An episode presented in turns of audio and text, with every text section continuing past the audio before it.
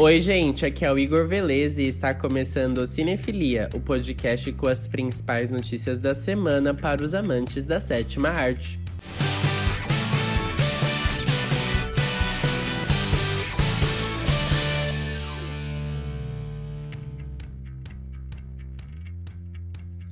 A Disney Plus adicionou um aviso sobre o retrato preconceituoso trazidas por alguns filmes clássicos da casa do Mickey.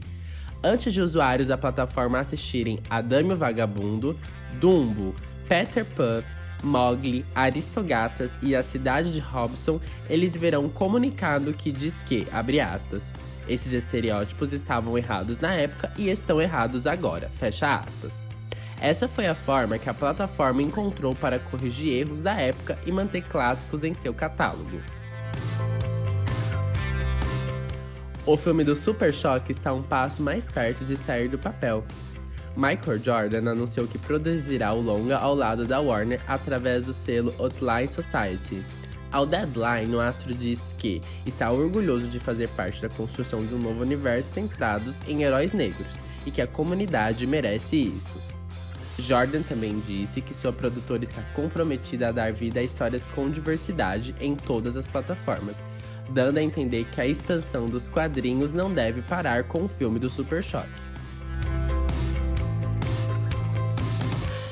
Ratchet teve a maior audiência entre as primeiras temporadas de série originais Netflix neste ano. Segundo o serviço de streaming, uma média de 48 milhões de assinantes assistiram aos episódios de estreia nos primeiros 28 dias. Ratchet é produzida por Ryan Murphy e protagonizada por Sarah Paulson e conta a história da origem da vilã do filme Um Estranho no Ninho, considerada uma das mais marcantes antagonistas da história do cinema. Criador da adaptação televisiva de The Boys, Eric Kripe, revelou em suas redes sociais que as gravações da terceira temporada começam no início de 2021. O produtor postou no Twitter uma foto da capa do roteiro do primeiro episódio, chamado Payback troco em inglês, afirmando na legenda que o público não está preparado para o que está por vir. A revista People revelou um comercial inédito da nova versão de Convenção das Bruxas. Cheia de cenas inéditas, a prévia mostra Anne Hathaway e Octavia Spencer falando sobre o filme, além de apresentar o visual assustador da grande bruxa vivida por Hathaway. O comercial está disponível nas redes sociais da People. O novo Convenção das Bruxas será lançado diretamente em streaming nos Estados Unidos na plataforma HBO Max, a partir do dia 22 de outubro. Já no Brasil, o filme será lançado nos cinemas. Segundo o site Deadline, o longa será distribuído gradualmente em cinemas abertos ao redor do mundo a partir do dia 28 de outubro. A Netflix lançou nesta semana o filme brasileiro Alice Júnior, que conta a história de uma youtuber trans mudando de Recife para o interior do Pernambuco, um local cheio de preconceitos e pensamentos ultrapassados.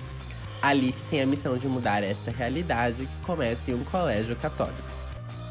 O filme já foi exibido em festivais de cinema no ano passado, porém chega agora também em plataformas digitais. A Amazon está interessada em lançar Um Príncipe em Nova York 2 com exclusividade em seu streaming. Segundo informações da Verity, a Amazon Studios está negociando os direitos do filme e está oferecendo mais de 120 milhões de dólares a Paramount Pictures. A publicação indica que a produção deve chegar ao streaming no dia 18 de dezembro deste ano, caso o acordo seja fechado. A publicação indica que a produção deve chegar ao streaming no dia 18 de dezembro deste ano, caso o acordo seja fechado. O Cinefilia ficará atento em novidades.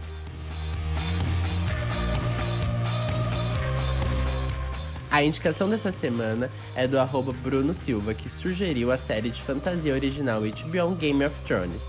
A famosa e premiada série é situada em continentes fictícios e a trama foca no trono de ferro dos Sete Reinos e segue o enredo de alianças e conflitos entre as famílias nobres dinásticas, seja competindo para reivindicar o trono ou lutando por sua independência.